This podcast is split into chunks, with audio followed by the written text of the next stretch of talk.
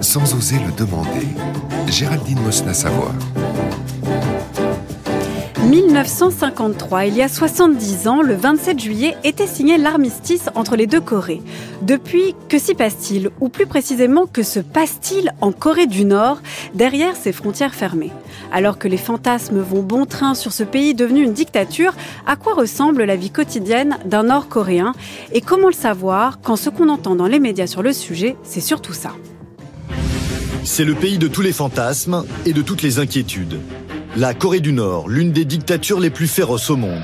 Le Conseil de sécurité de l'ONU s'est réuni dans l'après-midi pour évoquer les tirs de missiles effectués par la Corée du Nord hier soir et ce matin. La communauté internationale dénonce une provocation. Les sirènes retentissent dans les rues de Séoul et les chaînes d'information sud-coréennes interrompent leur programme. Mardi, le régime de Pyongyang avait prévenu de ce tir. Dans l'actualité également de ce samedi, la prise de parole de Barack Obama dans le dossier du piratage informatique diligenté selon les Américains par la Corée du Nord. La Corée du Nord appelle à l'aide Séoul pour une aide urgente. En effet, la pénurie alimentaire touche l'ensemble de la population. Ils ont vraiment faim. Par exemple, on transporte une matière première pour le savon. C'est immangeable, un produit industriel.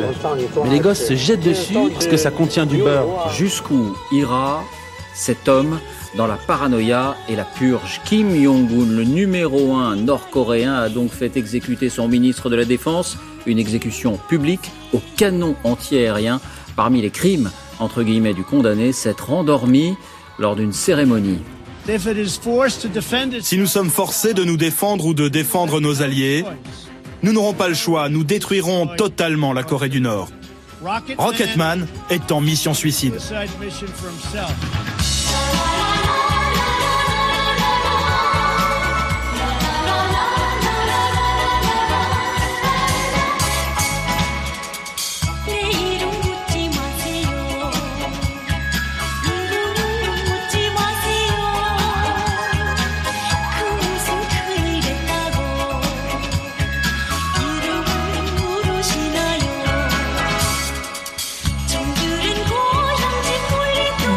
Valérie Gelezo. Bonjour. Vous êtes géographe et coréanologue, directrice d'études à l'école des hautes études en sciences sociales.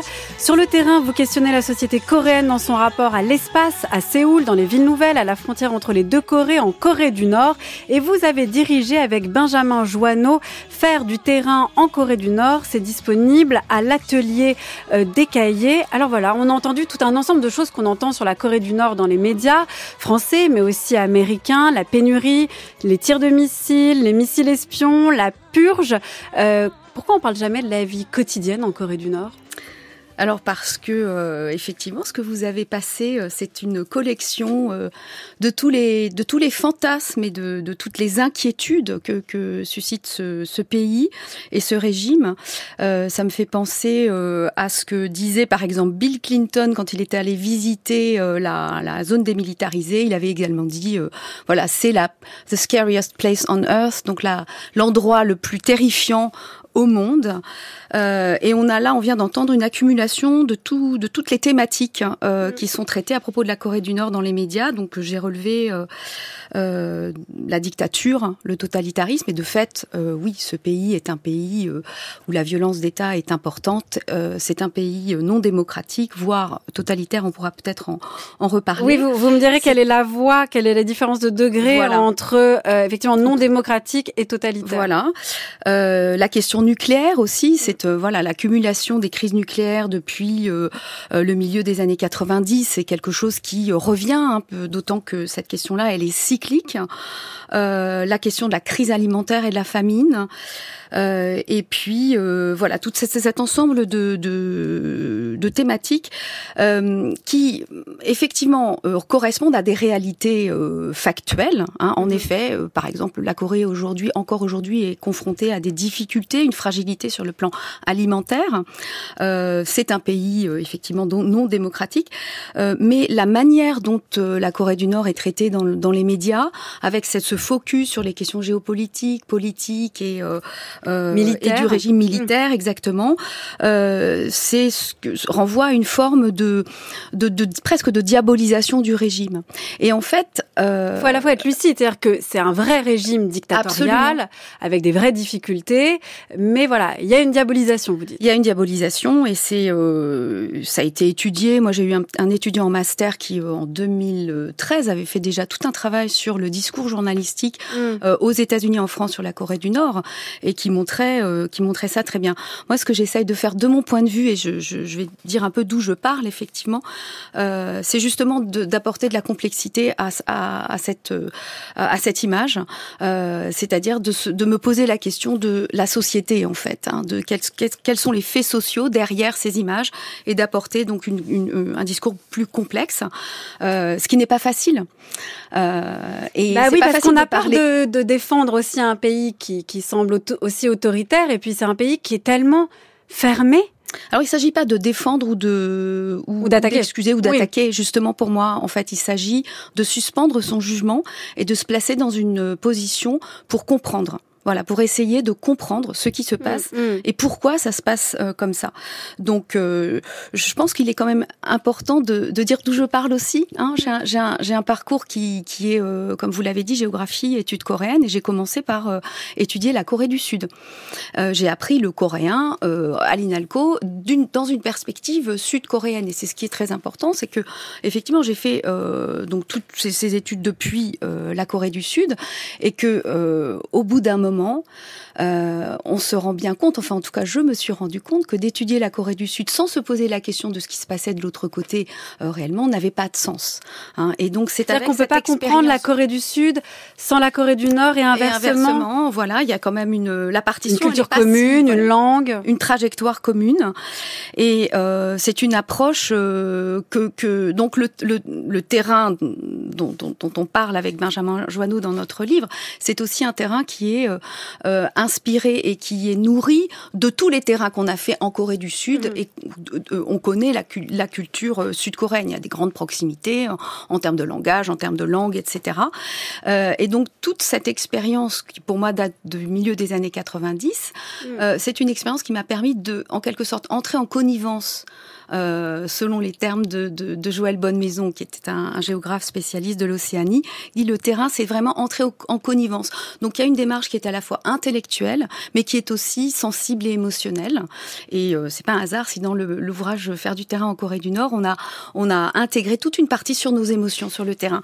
Donc c'est vraiment important cette cette, cette approche. C'est frappant en fait ce terme de connivence parce que c'est pas seulement compréhension ou affective. Connivence, il y a quelque chose de l'ordre de la complicité, ça voudrait dire qu'en ayant commencé par étudier la Corée du Sud, vous seriez plus critique à l'égard de la Corée du Nord ou pas du tout. c'est le, le, terme de connivence étant employé par Joël euh, Bonne-Maison sans mais plus théorique. dimension voilà pas ah, parce que quand on dit qu'il y a des, des connivences on dit plus pas du tout. c'est vraiment une connivence euh, euh, disons euh, émotionnelle et de prox de connexion en fait hein, donc avec la Corée dans sa totalité voilà absolument avec la culture coréenne euh, parce que de fait il est, il est difficile. Les matériaux qu'on a à notre disposition, pour vous donner un exemple, on a, on a alors à la fois euh, beaucoup de données. il existe des données statistiques sur la Corée du Nord, mais il faut savoir d'où elles viennent. Oui. Hein. Euh, oui, qui les fournit, voilà, comment... qui les fournit, comment, etc. Mm. Euh, le fait est que la Corée du Nord a adhéré à l'ONU en 1991, en même temps que la Corée du Sud. Mm. les deux Corées sont entrées en même temps, mais la Corée du Nord envoie des statistiques. Alors les, les, les nations euh, onusiennes sont censées, euh, voilà, envoyer des statistiques fournir des éléments. Hein. Euh, la Corée du Nord envoie de temps en temps des statistiques. Elle a cessé de les envoyer régulièrement. Donc on n'a pas vraiment d'éléments. c'est quoi euh, comme type de statistiques? C'est alors euh, des recensions. Voilà, il y a des recensements qui sont faits. La mm. Corée du Nord est un État, un État régalien qui a des, des statisticiens qui font des statistiques sur tout un tas de choses. Donc comme nous d'ailleurs. Comme nous, exactement. Donc voilà, il n'y a pas de, de, de, de spécificité. Pour vous donner un exemple précis sur cette question des statistiques statistiques. on, on, a parmi les données que qu'on a que moi j'ai beaucoup utilisées, il y a des recensements qui ont été faits, mm. qui sont régulièrement faits, des enquêtes démographiques et puis des recensements. Deux recensements ont été effectués, notamment un en 2008 et un en 2013, et puis un partiel en 2018, avec l'aide du fonds de l'ONU pour le développement, du fonds de, de pardon de l'ONU pour le euh, la population, hein, euh, donc le PNUD, euh, le programme des Nations Unies pardon pour le développement. Voilà, j'y arrive. On arrivera à recoller. On arrivera à recoller, voilà.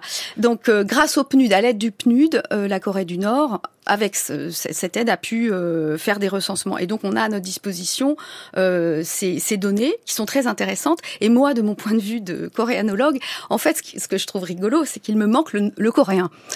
Oui. donc, il y a tout un tas de, de, de statistiques, par exemple. Alors, moi, j'ai beaucoup travaillé sur les logements euh, en Corée du Sud. Et donc, on a des statistiques donc qui sont assez précises hein, sur, euh, par exemple, le pourcentage d'appartements à Pyongyang dans les villes nord-coréennes, etc. On mhm. voit bien que ce mhm. sont des... c'est plutôt une culture vraiment du logement logement collectif. Euh, mais en fait, derrière, euh, les, les, catégories sont traduites en anglais. Et donc, euh, ma connaissance de la Corée du Sud me permet de, de, retraduire encore et de me dire, ah tiens, quand il parle de row house, ça correspond à tel mot nord-coréen ou coréen mm. que je connais du, du sud-coréen. Donc, ça me permet d'avoir une image plus précise, en fait, de ce que c'est que le logement Corée du Nord. Ce qui veut dire que même ces statistiques, voilà, d'où qu'elles viennent, comment elles sont produites, en fait, sont faites aussi avec des grilles de lecture qui ne sont pas forcément adaptées euh, à la Corée et euh, à la Corée du Nord. Alors quand c'est le cas du, du, PNUD, ils travaillent avec quand même des officiers locaux hein, pour faire les donc pour, adapter justement bien sûr, bien sûr et des, des, traducteurs. Ce qui, ce qui pose problème, c'est le, le, fait qu'on ait que la version en anglais, alors que la version en coréen existe évidemment. Il y a eu aussi une autre source de documentation, euh, Valérie Gelezo, et ça c'est une question qui me taraude, qui me fascine. Euh, vous avez aussi fait donc du terrain en Corée du Nord ça ressemble à quoi la Corée du Nord? Enfin, vous vous attendiez à quoi? Euh, et, et, comment ça fait en fait d'y mettre les pieds? Est-ce que c'est beau? Est-ce qu'il y a des beaux paysages? Oui, c'est très beau. Euh, voilà, comment Comme la Corée du Sud. Euh, alors encore une fois, euh, je suis arrivée en Corée du Nord en ayant un bagage. Euh, Évidemment, qui avait déjà euh, voilà, comme le dirait une de mes collègues, mon bagage du Sud, mmh, mmh. euh, y compris mon idéologie du Sud par exemple, euh, la première fois que je suis allée en Corée du Nord, c'était en 2007, et euh, j'avais une notion de l'histoire euh, coréenne qui, pour moi, bon, le premier royaume unifié de la Corée, c'était un royaume antique, hein, donc à partir du 7e siècle, et le royaume de Shilla, avec des capitales antiques au sud de la Corée. Gyeongju, euh, dans la partie sud de la péninsule, mm. actuellement en Corée du Sud. Et en fait, j'ai découvert vraiment en visitant les musées à ce moment-là, c'était vraiment très très intéressant ce voyage, euh, puisque les musées sont une, une représentation de l'histoire nationale. J'ai découvert que du point de vue nord-coréen, le premier royaume unifié était en réalité le royaume médiéval euh, de Koryo, hein, qui a euh, donc euh, en effet occupé l'ensemble, enfin s'étendait sur l'ensemble de la péninsule entre le 10e et euh, la, la fin du 15e siècle et qui était un royaume dont les capitales étaient euh, localisées au nord, hein, qui était un, mm. un, royaume avec de multiples capitales d'ailleurs, euh, dont Pyongyang et Kaesong, les villes qui sont, euh, vous regarderez sur sur une carte, actuellement situées en Corée du Nord. Et ce que je trouve encore plus intéressant, c'est que ces deux histoires sont des histoires qui sont parallèles et qui sont à la fois toutes les deux vraies, on peut dire tout dépend de quel point de vue on se place et que ce que mm. l'on privilégie dans l'analyse. Hein. Euh, par exemple, le royaume, le royaume sudiste euh, unifié, dans les faits, n'a pas complètement occupé l'ensemble du territoire actuel de la péninsule. Il s'arrêtait euh, euh pas tout à fait, euh, enfin, aux, trois quarts, on va dire. mais en revanche, effectivement, les structures d'État, hein, il a transmis, ce, ce, royaume a transmis des structures très très profondes dans la structure de l'État qui ont perduré euh, et qui ont, euh, disons, créé une première unification politique. Hein, c'est un, un, royaume qui a effectué la première unification mmh. politique après une période de, effectivement, où il y avait des, des, des petits royaumes combattants euh, sur la péninsule. Euh, donc oui, dans un sens, c'est le premier royaume unifié. Mais le royaume de Koryo, postérieur, voilà, a euh, s'étendait sur l'ensemble de la de ce qu'est aujourd'hui la péninsule coréenne, de ce qu'était la péninsule, la Corée avant la division de 1945, et a transmis également d'autres structures étatiques extrêmement pérennes euh, et qui ont œuvré dans la longue durée de l'histoire coréenne jusqu'au contemporain. Donc, on voit bien comment les deux histoires en fait sont sont sont parallèles. On est vraiment dans la, la question des histoires parallèles et comment ensuite un discours contemporain nationaliste peut, comment dirais-je euh, empêcher instrumentaliser mm. euh, ces histoires. Hein. Pour vous donner encore un, des exemples euh, concrets d'aujourd'hui, les capitales dont il est question, que j'ai évoquées, donc Gyeongju au sud et Kaesong au nord, sont aujourd'hui toutes les deux au patrimoine mondial de l'UNESCO. Et les deux Corées ont, ont, œuvré en disant voilà, nos, ce sont des capitales qui sont représentatives, qui sont qui, qui légitiment la, la, la stabilité et l'existence de chacun des deux États euh, coréens. Hein, donc, quand vous, vous arrivez en Corée du Nord, vous avez ça en tête? Euh, voilà ces histoires parallèles qui sont quand même assez similaires. de, voilà de la Corée. Donc moi j'ai en fait j'ai eu pour vous, allé combien de fois en Corée du Nord? Alors, je suis allée en 2007, en 2013, en 2016, en 2018, donc quatre fois. Voilà, à chaque fois, euh, je pourrais, euh, à chaque fois. Alors, en 2007, c'était un, voyage dont je n'étais pas l'organisatrice, avec euh, une délégation plutôt étrangère. J'étais là, on était deux françaises et avec une délégation mixte, un de mes collègues russes, mais qui travaille en Australie, et des étudiants australiens.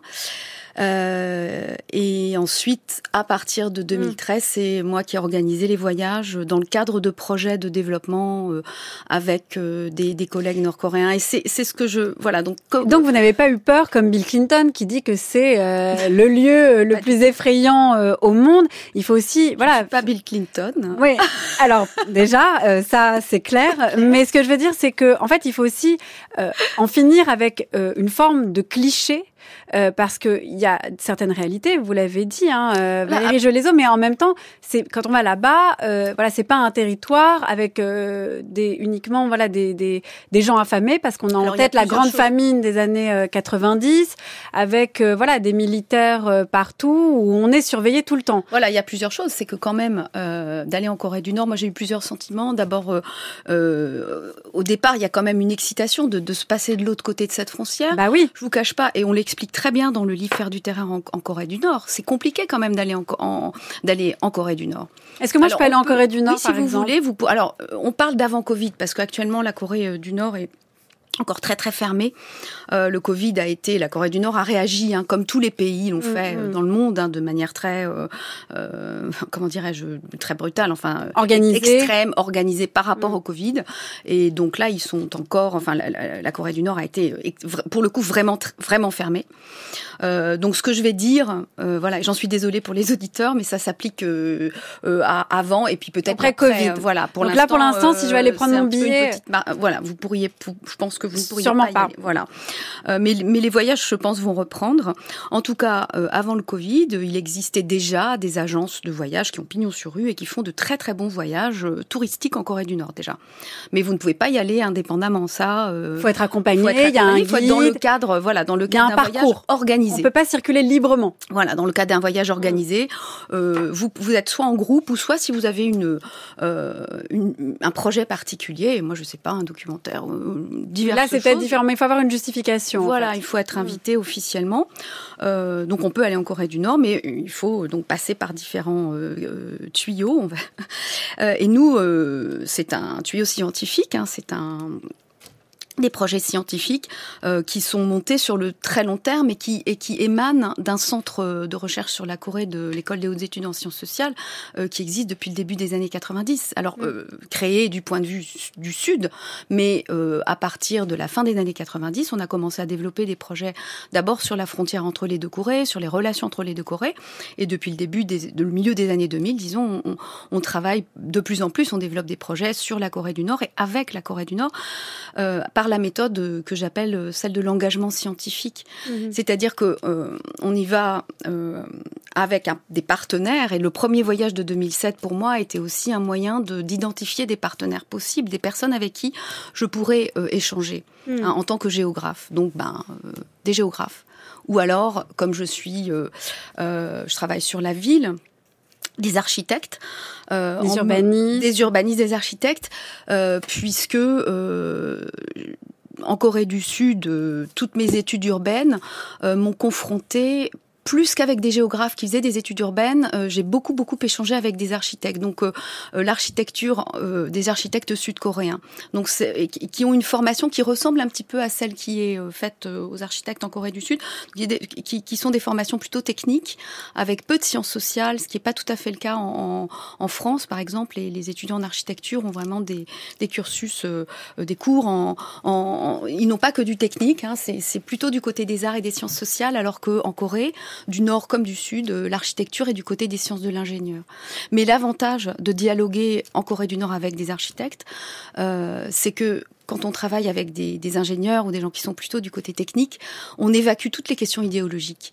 Hein. Je me suis vite rendu compte, euh, en ayant, lors de, des premiers voyages, aussi bien en 2007, j'ai réitéré l'expérience en 2013 et surtout en 2016 et 2018, que au cours de, de, euh, de, colloques en Corée du Nord que dans les parties scientifiques euh, historiques, hein, d'être avec des historiens, en fait, on est souvent confronté à l'idéologie euh, nationale. Hein. Alors que sur la géographie, c'était moins le cas. Voilà, les géographies, euh, c'était beaucoup plus technique, beaucoup plus et puis en même avec des problématiques vraiment. Et c'est, mais pour le coup de la vie quotidienne, non, sur l'habitation, sur l'habitat, sur la vie en collectivité, les questions d'énergie, les questions de chauffage, la question des revenus aussi qui a le droit à Alors quoi ça, en moi, termes de revenus? dans les dans les euh, dans les questions de géographie, c'était pas les sessions de géographie, mais parmi les choses qui revenaient, il y avait vraiment une problématique sur l'énergie qui était euh, vraiment prégnante et extrêmement forte. C'est-à-dire sur euh, l'énergie bah, Les problèmes de l'énergie, c'est-à-dire le, manque. Euh, Comment on fait pour chauffer? Exactement, le chauffage, l'économie, les économies de chauffage, etc. Deuxième thématique qui était très, qui est très importante pour les collègues, pour pour oui les, les géographes en Corée du Nord. En tout cas, ce que moi j'en j'ai pu en voir, c'était les, questions environnementales, les problèmes d'inondation, par exemple. Ils avaient hmm. beaucoup beaucoup de, de, de présentations là-dessus. Euh, euh, la question de la déforestation.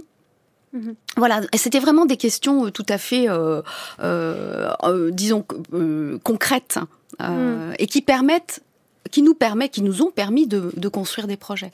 Donc, quand vous étiez là-bas, Valérie Jolézo, c'était dans un cadre scientifique, dans un cadre professionnel, mais vous avez voilà été en contact avec des Coréens du Nord pour leur métier. Mais non, vous avez été en contact avec eux, vous avez pu parler de tout, par exemple, ou uniquement de travail. Est-ce qu'il y a une forme de voilà de liberté de conversation, de, de réflexivité euh, et, je pense que, vous avez dit que le versant idéologique était complètement évacué. Mais est-ce qu'à un moment donné, il, ressort pas quand même euh, C'est pas des conversations, et, je pense que dans ce cas-là, il y a une question de respect de nos mmh. interlocuteurs. Mmh. Je sais très bien qu'ils habitent dans un pays euh, non démocratique.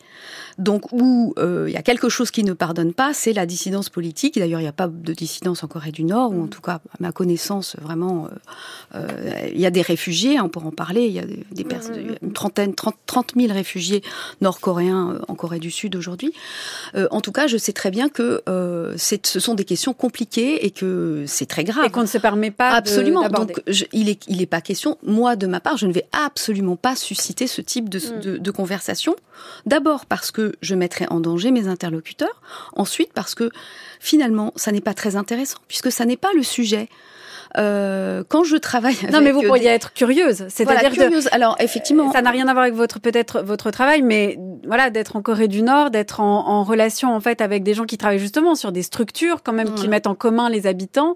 Euh, voilà, se dire que c'est un pas sujet qui peut être en jeu. Voilà, c'est pas des, des, des, conversations sur lesquelles mm. on va. Voilà. Après, euh, dans le courant de la conversation, on apprend beaucoup de choses. Euh, ils posent beaucoup de questions, effectivement, euh, sur. Euh, nous, on pose énormément de questions sur leur vie quotidienne. On pose énormément de questions sur la manière dont, on, dont ils dire vivent, etc.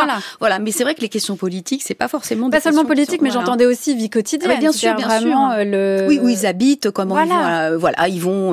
les supermarchés, les, transports. Où est-ce qu'ils achètent Qu'est-ce qui Comment ils. On parle d'anniversaire des enfants. le travail, la retraite. Absolument. Ils se plaignent de leurs étudiants qui sèchent les cours et qui, sous des prétextes parfois fallacieux, ils se plaignent aussi. Ça, c'est quelque chose que qui nous avait fait beaucoup rire d'avoir trop de rapports à faire toujours. Et nous, on se plaint beaucoup les universités. Des dimensions administratives. sans arrêt beaucoup. Ils sont surchargés d'administration et ça, c'est quelque chose qui est universel. Euh, donc euh, voilà, c'est c'est et en même temps, donc quand sur le plan euh, professionnel, donc quand on prépare ces, ces voyages, il y a vraiment des choses à, faire. Donc on, demande un certain nombre de visites et on sait effectivement qu'on va être toujours accompagné euh, les premiers voyages, enfin le voyage de 2007, on était accompagné par une cellule euh, qui dépend du ministère des Affaires étrangères et qui s'occupe des échanges culturels euh, et qui accompagne différentes délégations, aussi bien euh, touristiques que sportives, etc. Mais là, nous, on est accompagnés maintenant par nos collègues, donc qui eux, c'est eux qui se chargent de nous, de nous, de, de nous accompagner. Mais effectivement, on est, on est rarement seul. Hein. Euh, on peut se promener seul, mais euh, c'est il y a un côté qui alors quand vous m'avez posé la question tout à l'heure, qu'est-ce que à quoi vous vous attendiez euh, Ben je m'attendais à ce qui s'est produit finalement. En effet, il y a un côté mm. qui peut être très oppressant d'être en Corée du Nord quand même parce qu'on a on est sans arrêt, on a un programme très chargé. on n'est pas libre. Voilà, on n'est pas libre de, de, de, se balader partout, effectivement, mais ça fait partie des conditions du terrain. Euh, il ne faut pas confondre non plus euh, la pression, en tout cas cet, environnement, ce contexte euh, d'arpentage de la Corée du Nord, mm. quand on est extérieur à ce que, à ce que vivent les, les Nord-Coréens eux-mêmes parce que ça n'a rien à voir. Mm. Euh, il ne faut pas projeter son expérience. C'est l'expérience vraiment des étrangers. D'un séjour de deux semaines avec. Il y a une, une, forme de paranoïa, effectivement, des, des, Nord-Coréens qui ont toujours très très peur des journalistes. On comprend, compte tenu de la diabolisation de, de leur pays euh, dans les médias occidentaux, effectivement, les Nord-Coréens se, méfient un petit peu des journalistes et ils font, ils font très attention. Donc, la surveillance euh, qui est celle que, que, subissent les, étrangers qui sont en Corée du Nord n'est pas celle du tout la vie quotidienne des personnes, évidemment. Mais pourquoi vous le regardez comme ça Euh. Je, je viens d'un tout petit village où on utilise encore des feuilles mortes et des brindilles pour lancer le feu, c'est pour ça. Je trouve ça fascinant de faire du feu avec des briquettes. Votre village se modernisera bientôt. Vous aussi, vous aurez des briquettes pour faire du feu, camarade. Hmm. Si ça, c'est quelque chose de moderne, les gazinières, ça vient d'une autre planète alors. Quoi encore? Je me parlais à moi-même C'est interdit, ça aussi? Après le repas, nous irons reprendre nos postes. Faites attention que personne ne vous trouve. Soyez discrète. Mais euh, je vais rester seule dans la maison Vous préférez peut-être que le capitaine reste avec vous, c'est ça? Mais non. C'est pas ce que je voulais dire. Mais qu'est-ce que je fais si jamais il y a une urgence? Vous n'avez pas de portable ici, à mon avis. Hmm. Un quoi? Un portable? Qu'est-ce que c'est que ces choses qu'on n'aurait pas? Des téléphones portables. Non, des téléphones portables. Évidemment qu'on a des téléphones portables. Hmm. Vous en avez tous? Nous, on n'en a pas, non. Mais notre capitaine, notre chef d'unité, lui, il en a un. Il y a énormément de personnes qui ont des téléphones portables un peu partout en Corée du Nord, je vous signale.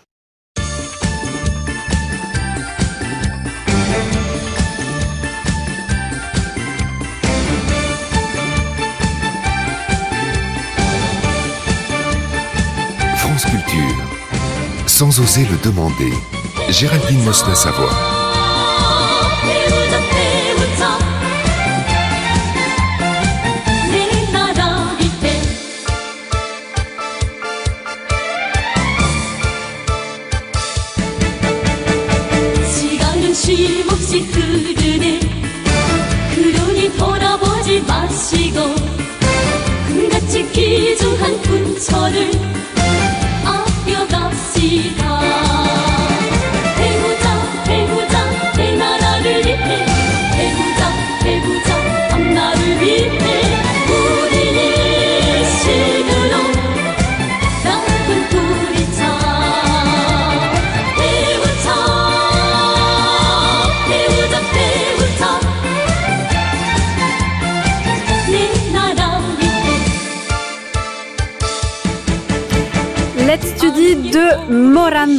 C'est bien ça, c'est un groupe officiel euh, coréen, nord-coréen, Valérie Jolezo. Et juste avant, on a entendu euh, l'extrait d'un drama coréen, un K-drama, créé par Lim Jong-yo. C'est vous qui nous l'avez conseillé, ça s'appelle Crash Landing on You où évidemment, ben voilà, euh, une riche héritière sud-coréenne euh, se retrouve en Corée du Nord et tombe amoureuse d'un officier de l'armée nord-coréenne. Vous l'avez regardé alors? Voilà, oui, oui, c'est bien?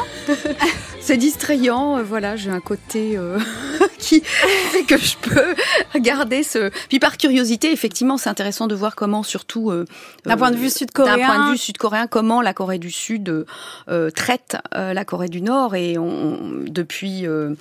Une vingtaine d'années, euh, il y a eu une- des évolutions euh, considérables sur la manière de considérer et de sur le sujet Corée du Nord euh, dans euh, notamment le cinéma et les, et les dramas en Comment Corée il du les voit justement? Parce que là, dans l'extrait, alors effectivement, c'est un K-drama, mais euh, voilà, il y a, c'est un sitcom euh, sentimental, donc euh, parfois ça peut être un petit peu cliché, c'est de l'ordre du divertissement. Mais là, c'est quand même ah bon, vous avez un téléphone portable, on a quand même euh, voilà du- une vision presque archaïque euh, des Nord-Coréens, comme si tout à coup, euh, voilà, une fois qu'ils avaient été euh, séparés, en fait, qu'ils avaient été fondés à la fin euh, des années 40, en 48, qu'ils étaient devenus voilà une euh, une république populaire démocratique donc en fait une dictature et qui a eu la guerre après avec la, la Corée du Sud et qui s'est finie en 53 enfin qui s'est pas fini d'ailleurs. Voilà il y a juste eu une armistice un armistice qui a été signé. On a l'impression qu'ils sont un peu arrêtés là c'est-à-dire qu'ils étaient bien lancés que tous les pays du monde autour d'eux ont continué à évoluer mais que eux sont restés euh, un petit peu euh, voilà bloqués dans les années euh, je dirais 50 euh, 60 ça c'est un vrai cliché qu'on a euh, sur euh, la Corée du Nord? Oui, c'est un cliché parce que. euh, alors, je reviendrai après sur, sur la question des téléphones portables, mais c'est un cliché euh, parce que la Corée du Nord euh, donc est, euh, euh, a connu euh, une croissance très importante. Et je crois que je vais commencer par là. Dans les années 50 et 60 et 70, euh, la mise en place après donc la- la- l'armistice, la, fin de la guerre de Corée, et donc la, le développement, le- la reconstruction à la suite de la guerre, le- le- la Corée du Nord a été un pays qui, selon les principes du socialisme, s'est développé de manière très rapide, hein, avec une croissance euh, alors à, à deux chiffres pendant, deux décennies. On oublie Donc, c'était un aujourd'hui. pays fort. C'était un pays, euh, alors fort, je ne sais pas, la, la question du pays fort, euh, c'est marrant Disons parce que vous utilisez vous-même, sans le savoir, euh, une, un terme, un terme nord-coréen. C'est vrai. un pays fort et puissant, Kang Song Taeguk, euh, qui était une sorte, un des slogans des années 2010, avec l'objectif de 2012 pour arriver à être un pays puissant et prospère, donc fort. voilà, donc Vous voyez une émission sur la Corée du Nord et ça y est. Mais en tout cas, donc en- dans les, on oublie un petit peu que euh, dans les années euh, 60, euh, l'image des mé- dans les médias de la Corée euh, du Nord était très différente puisque pour les, les médias, il existait deux euh, dragons en Asie. C'était le Japon, on- ça on s'y attend, mais le deuxième dragon, c'était pas la Corée du Sud, c'était la Corée du Nord. Donc la, la, la Corée du Nord était en fait, un- en tout cas en, Asie et peut-être même dans le monde, euh, euh, un, un modèle de développement socialiste plutôt euh, plein de succès. Euh, avec la mise en place euh, ben, d'une industrie, euh, d'une agriculture euh, d'ailleurs industrielle avec beaucoup d'intrants, de l'irrigation. Les campagnes dans les années 70 euh, étaient mécanisées. Enfin vraiment, la, la, le, le gouvernement avait donc pu euh, diriger l'urbanisation, euh, donc sans euh, arriver à un déséquilibre euh, et à un exode rural incontrôlable. Enfin, donc euh, il y avait une transition euh, urbaine qui, qui, qui se faisait. Bref, c'était quand même un pays jusque dans les années 80 euh, qui, qui, qui, témoignait d'un, oui, d'un développement tout à fait honorable et qui était la Corée du Nord brillait un petit peu comme la Corée du Sud. Hein. Il y avait vraiment une, une comparaison. C'était plutôt la Corée du Sud qui était en difficulté dans les années 60 et 70. Et alors, qu'est-ce qui s'est passé? bah, Qu'est-ce qui s'est passé? D'abord, euh, l'essoufflement euh, dans les années 80 du, du, du modèle de développement socialiste qui, euh, pour tout un tas de raisons, euh, a, a cessé de fonctionner. Euh, des, des raisons qui sont, euh, disons, globales. Hein. On a vu les mêmes euh, les, euh, essoufflements en Union soviétique, à Cuba. Hein. Ça ne fonctionne pas. Donc, un essoufflement euh, du modèle euh, socialiste, une, un dysfonctionnement de ce modèle.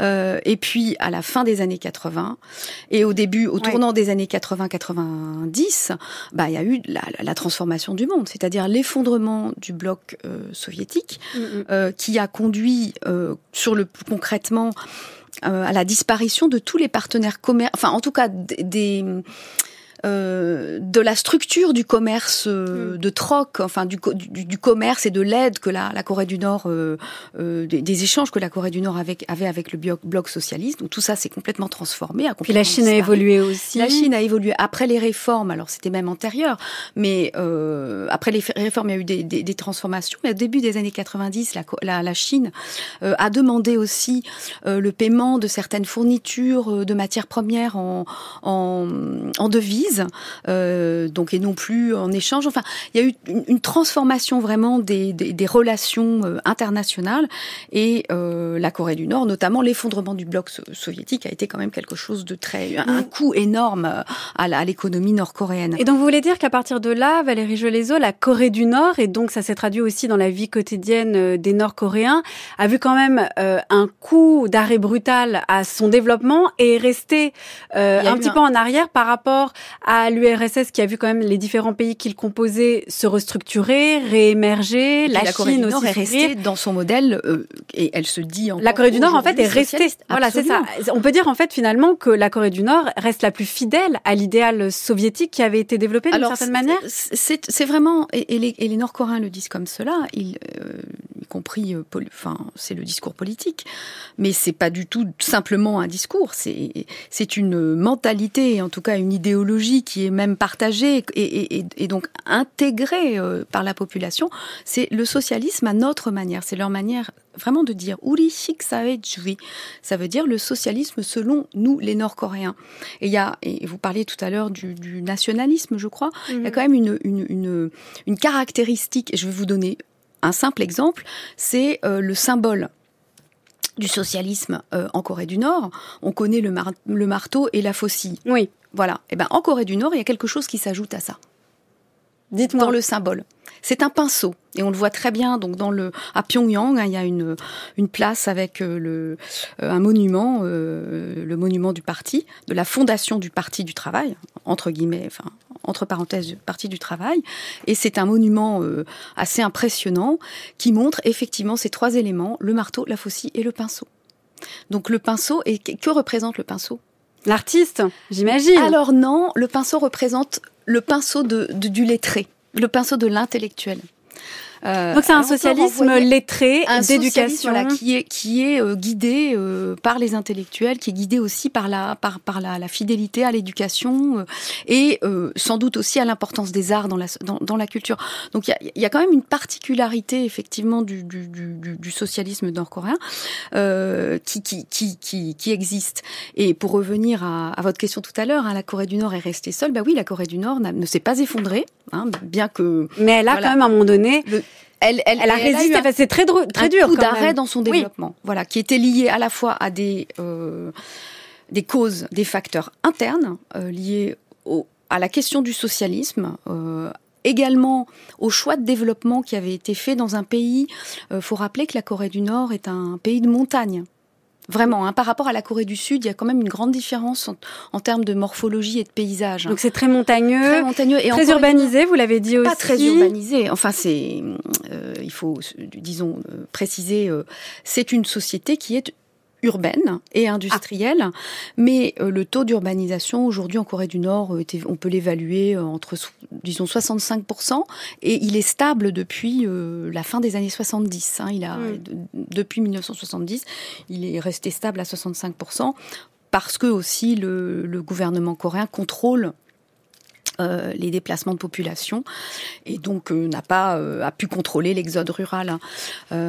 cela dit, d'une manière dire que c'est l'État qui décide de là où habitent les gens? Oui, oui, oui. C'est enfin c'est l'État, c'est le, le, travail qui qui décide de là où on habite. Voilà, on, on, on, ne possède pas le, de logement, mais comme en Chine, hein, on, on, a un droit d'occupation d'un logement. Donc vous, par exemple, euh, ou, moi, par exemple, je travaille ici là à, la radio à Paris, j'aurais droit euh, à un ticket d'occupation d'un logement à côté de la maison de la radio. Pas forcément à côté, mais dans le lieu, dans la pas ville. Forcément à côté, vous auriez en tout cas le, le, le théoriquement mm. l'État fournit euh, une partie euh, et fournit le, le logement. Hein. Ce qui est euh, aujourd'hui, hein, et, et, on peut connecter ça à l'évolution de l'économie qu'on vient d'évoquer, hein, c'est-à-dire que voilà, le, la Corée du Nord, après avoir une période de développement d'essoufflement, a vraiment subi une crise terrible qui a été une crise économique, mais aussi politique, parce qu'en 94, il y a eu la mort de Kim Il-sung, de le fondateur de la de la de cette République populaire Exactement, démocratique, qui a été un coup quand même, un coup. Bah, il faut dire aussi qu'il dirigeait depuis 48. Absolument. Donc ça a été quelque chose. C'était le fondateur. Une voilà une commotion à la fois donc une très très grosse crise au milieu des années 90 euh, des problèmes aussi ce que j'ai dit tout à l'heure c'était le, choix de développement. C'est un choix de développement euh, avec l'apport d'intrants l'agriculture mécanisée sur un écosystème qui est relativement fragile. C'est un écosystème essentiellement montagneux. Euh, et donc qui a été quand même très affecté par ces choix de développement et notamment l'apport d'engrais d'intrants très important dans certains endroits de Corée du Nord, euh, certains sols ont été empoisonnés justement par euh, ces apports trop importants dans les années 70 et puis la, nécessité de produire toujours plus. Euh, donc un, énorme coup d'arrêt et euh, une période euh, qu'on a qualifiée de famine, euh, qui effectivement a, est comparable à la famine du, Grand Bond en avant, en fait, qui a été un, qui a abouti au décès. Alors les chiffres sur cette famine sont très variés. Hein, la fourchette, elle varie de 50 000 décès, selon le gouvernement nord-coréen, je crois, à 3 millions. Euh, voilà, selon certaines sources. C'est une sacrée différence. C'est une sacrée différence. Et évidemment, les deux extrêmes sont euh, inexact. Mm, mm.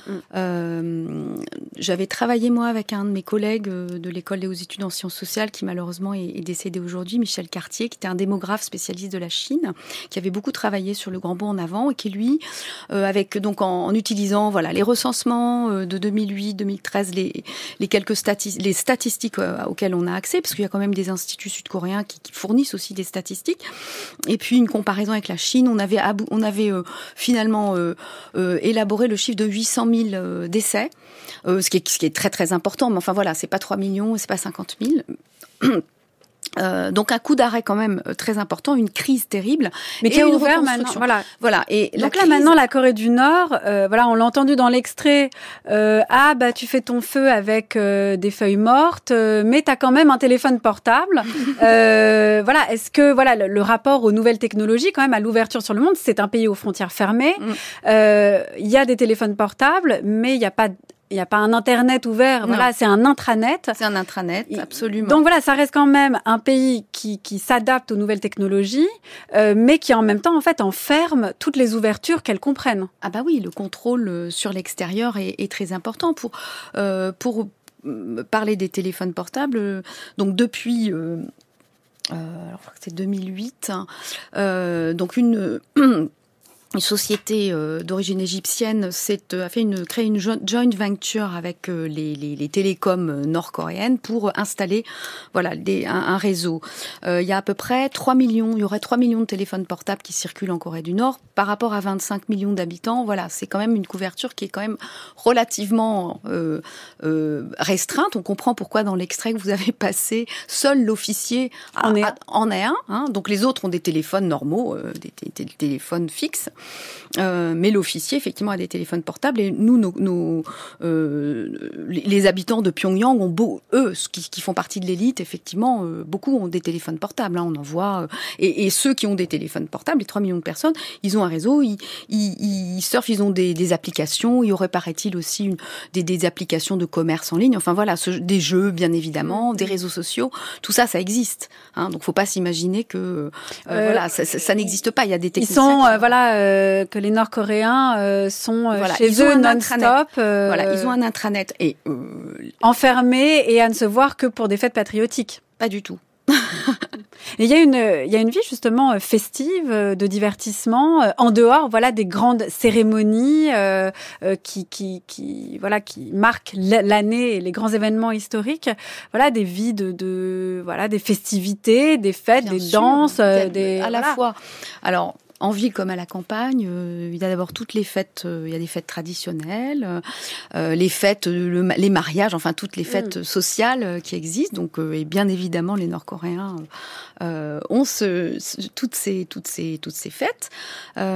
pour ce qui concerne les loisirs, dans la culture socialiste, politiquement, le loisir est très important. Hein. Donc, euh, l'État a fait construire euh, des équipements de loisirs, euh, alors que ce soit, je sais pas, le zoo, le cirque, le patinoire, des les, parcs aquatiques. alors ça, c'est plus récent, on pourra en reparler. mais par exemple, dans dans Pyongyang, il y a des centres culturels, hein. l'équivalent des centres d'animation de quartier à Paris. Hein. Il y en a dans tous les arrondissements de Pyongyang, dans dans les villes de province qui accueillent les jeunes par exemple, pour euh, voilà leur faire faire de la calligraphie, de la musique, etc. Donc il y a, y a, ça. Alors après, quels sont les moyens de ces centres? On est face à un paradoxe de développement, c'est-à-dire euh, l'exemple des, centres culturels est tout à fait intéressant parce qu'on peut avoir cet encadrement-là, mais avec pas de moyens très peu de moyens. C'est une société qui aujourd'hui est, devenue extrêmement pauvre. Hein. Le, le, enfin, le, le, PNB ne dit rien, mais en tout cas, c'est une société qui a subi un appauvrissement et un contre-développement terrible depuis le milieu des années. Et qui se ressent encore maintenant. Bien sûr. Hein. Donc, euh, euh, c'est aussi un, c'est un choc. Euh, pour les Nord-Coréens. Donc, ce qui est paradoxal, mm. c'est que c'est un pays qui est qui vit bien d'une certaine manière, enfin, euh, socialement, enfin, au niveau de l'éducation, au niveau social, cest qu'en gros, il y a, des. C'est une situation paradoxale où on a. Euh, par exemple, ce taux d'urbanisation de 65%, mmh. euh, effectivement un taux d'alphabétisation très élevé, un système euh, d'encadrement au niveau du système médical, par exemple des hôpitaux, etc., qui existent. Euh, c'est une société qui est urbaine et industrielle. Donc tout ça, ça renvoie à plutôt des sociétés développées.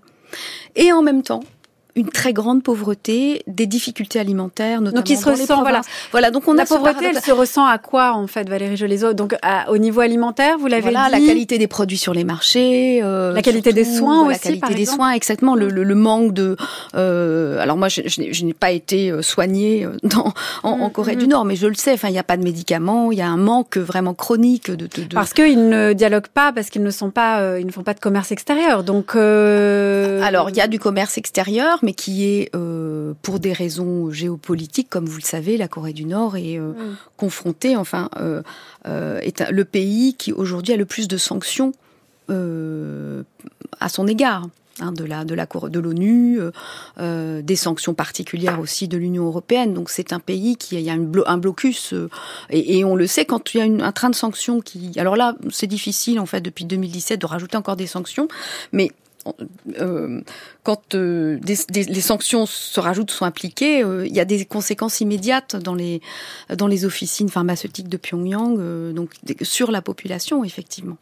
Mm. Valérie euh, Jolézo, vous nous, vous nous avez conseillé pardon, autre chose que cet euh, extrait de ce quai drama euh, sur Netflix. Vous nous avez aussi conseillé un roman.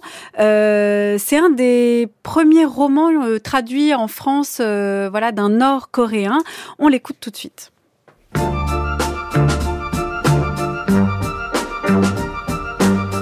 Parvenu à l'entrée de l'appartement, Jang Jinwoo déposa Onam sur le sol.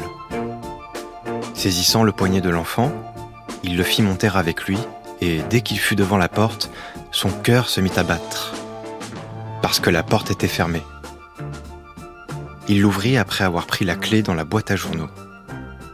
Une fois à l'intérieur, il n'y avait rien de l'odeur de sa femme, ou de la nourriture, ou de la chaleur dans la cuisine qu'un mari sentait normalement.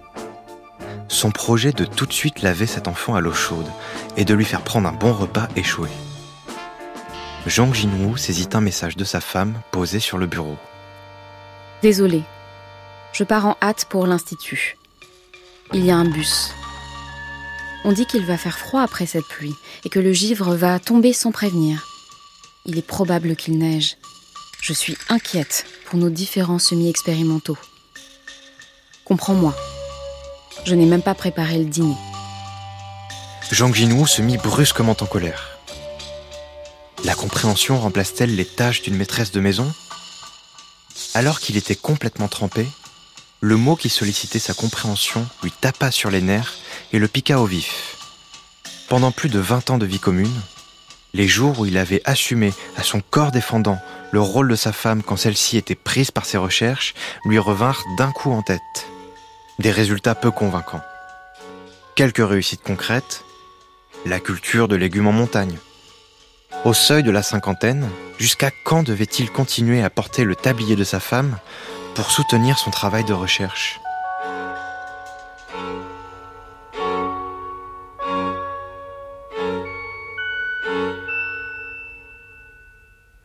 Un extrait de la première traduction en France d'un roman venu de la République populaire démocratique de Corée du Nord. Il s'agit du roman de Baek Nam Ryong. C'est des amis. Ça date de 1988. Ça a été traduit en 2011 par Patrick Morus et Yang Young Hee. Là, ça a été lu par Cyril Marchand et Anaïs Isbert de notre équipe.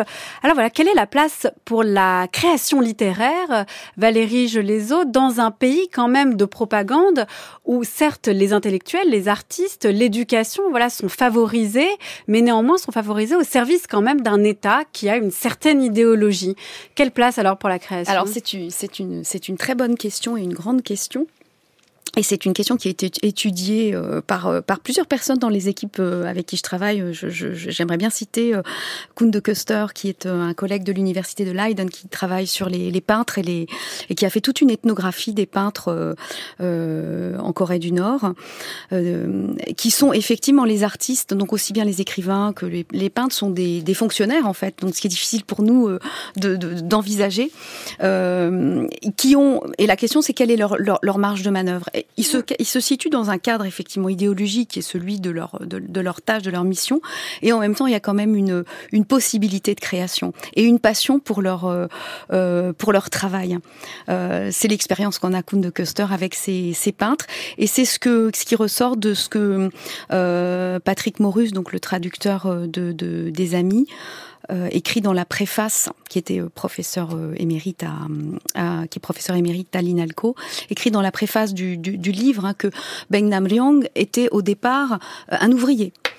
Donc il a travaillé pendant dix ans comme, comme ouvrier, puis ensuite il a voulu vraiment euh, se lancer dans, le, dans, dans la littérature. Il a fait des études et, et euh, donc lui était assez reconnaissant euh, d'avoir pu euh, faire ce métier-là et d'avoir pu opérer cette transition. Donc il y a une mobilité sociale qui est possible. Dans, il y a pas le cas, dans le cas de ce, de c'est un cas particulier, vous voulez dire Je pense pas forcément. il n'y a pas des castes ou des classes sociales très rigides. Officiellement non, puisque voilà. Il n'y a qu'une classe sociale. Il n'y a qu'une seule classe sociale dans ce paradis socialiste, mais en réalité, bien évidemment, il existe des, des classes sociales.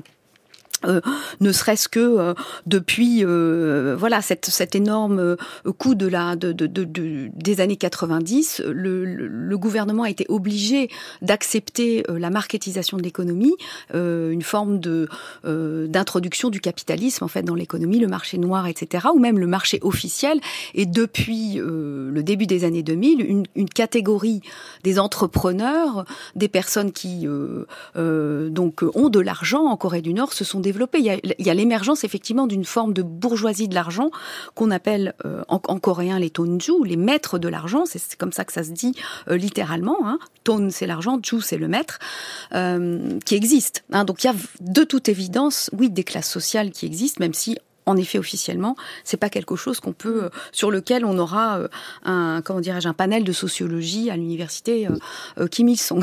Ce serait pas possible. Euh, pour en revenir aux, aux, aux artistes, donc euh, sur la, la, la latitude qu'ils ont, euh, l'exemple de Ben Namulong est très intéressant, est très intéressant, je pense, parce que dans ce roman, il est représentatif du, du fait que il y a une critique très subtile euh, qui est faite par euh, par l'auteur à travers euh, l'enquête, enfin disons là, le travail du juge qui doit départager un homme et une femme qui sont en train de divorcer, notamment sur tout un tas de questions et notamment la garde de l'enfant de, leur fils. il y a une critique assez subtile de des cadres Hein. Alors la critique, mm. il, critique également l'arrivisme de certaines personnes de la. Donc ça, c'est une critique euh, qui est plutôt classique. Hein. Euh, voilà, il faut être un bon socialiste. Donc les arrivistes qui, qui ne respectent pas les règles et qui euh, qui détournent l'idéologie. Donc il faut bien les critiquer. Donc ça, c'est une critique officielle. Mais subtilement derrière, il y a une critique, voilà, des cadres du parti qui est. et d'ailleurs, Myung a eu des ennuis. voilà, voilà, il a eu des ennuis, mais il a été réhabilité. Enfin voilà, il a eu des ennuis, mais ça n'a pas. Donc il y a une liberté d'expression alors et de critique. En tout cas, il y a une latitude. commence peut-être. Il y a une latitude. Mais et, là encore, euh, il y a une latitude. Et là encore, je pense qu'il faut euh, comparer la Corée du Nord à des choses comparables. Euh, et je pense, j'aimerais bien citer également une, une, référence qui pour moi est une référence assez inspirante. C'est le travail d'une de mes collègues qui est sociologue de la de, de la Chine, hein, Isabelle Thiraud, euh, qui avec une, une chinoise, une sociologue chinoise, Hua Lin-san, avait écrit en 2010, avait publié au Seuil quelque chose qui s'appelle les ruses un livre, Les Russes de la démocratie protestée en Chine. elle montrait très bien que euh, pendant l'époque de Mao, il existait donc quelque chose, une structure institutionnelle, le bureau des lettres et visites, qui permettait aux Chinois de se plaindre et de protester et de se plaindre, par exemple, des agissements d'un petit cadre du parti qui ne respectait pas les règles ou qui, euh, voilà, et, qui, donnait une latitude en fait. Euh, C'était pas la, la, protestation telle qu'on la connaît nous, euh, donc dans les manifestations, etc. Mais il y avait quand même une latitude euh, de. Et j'imagine, ça, je, je, ne sais pas si cette structure-là existe en Corée du Nord, mais moi j'imagine en tout cas qu'en Corée du Nord, il y a des des, des soupapes et des, des, des, des manières effectivement qui permettent en effet euh, à la population dans un système qui est quand même totalitaire. Effectivement, il n'y a pas de liberté. Et de surveillance. De voilà, de surveillance, en tout cas de euh, non démocratique, un seul parti, euh, pas, pas d'élection, un culte de la personnalité, etc., etc. malgré tout, euh, des, des, dans la manière dont les gens vivent, des, des choses qui permettent de, de, des soupapes de sécurité, qui permettent euh, cette protestation, ou en tout cas euh, l'expression euh, de l'individualité. Euh, une dernière question, Valérie Jolézo, et on va, on va s'arrêter là-dessus. On a déjà fini, presque fini cette émission. Est-ce qu'il y a, voilà, vous parlez de ces soupapes, est-ce qu'il y a un espace public de discussion voilà où, voilà où par exemple au café des réunions des réunions de famille des festivités où en fait ah il y a bah des sujets politiques des débats ah. qui peuvent émerger ou ça vous n'y avez pas eu accès. voilà ça euh, je ne pense enfin en tout cas moi d'une part j'en ai jamais euh, été témoin euh, qu'il y ait des espaces sociaux euh, de discussion. Bah, bien sûr il y a des mm. cafés des restaurants euh, des, des des fêtes familiales il y a aussi beaucoup de collectifs hein, mais jusqu'où sont abordées ces questions ces sont soulevées ces dimensions politiques on ne sait pas. Voilà. Et puis je pense que non, comme je l'ai dit, euh, la question politique est pas quelque chose qui peut. On est encore une fois dans un dans un pays qui est euh, non démocratique. Merci beaucoup à vous, Valérie Gelezo. De vous, on peut lire, je l'ai cité au début de, de l'émission, c'est passionnant. Sous votre direction et celle de Benjamin Joanneau, Faire du terrain en Corée du Nord, c'est aux éditions Atelier des Cahiers, mais aussi Atlas Séoul aux éditions Autrement. Et enfin, Séoul, ville géante, cité radieuse aux éditions du CNRS. Encore merci. Je vous remercie également. 이곳이 우리 군대의 신념이거니 국민은 이 신념 지니고 혁명의 수뇌부 결사옹이하리라 위대한 김정일 장군님을 결사홍이하리라.